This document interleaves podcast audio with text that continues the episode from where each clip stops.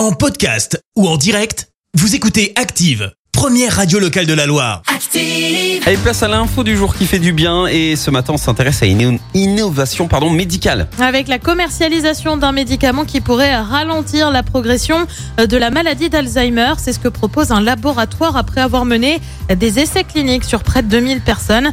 La moitié a reçu le traitement, l'autre un placebo. Ceux qui ont reçu le traitement ont vu le déclin cognitif réduit de près de 30% sur un an et demi.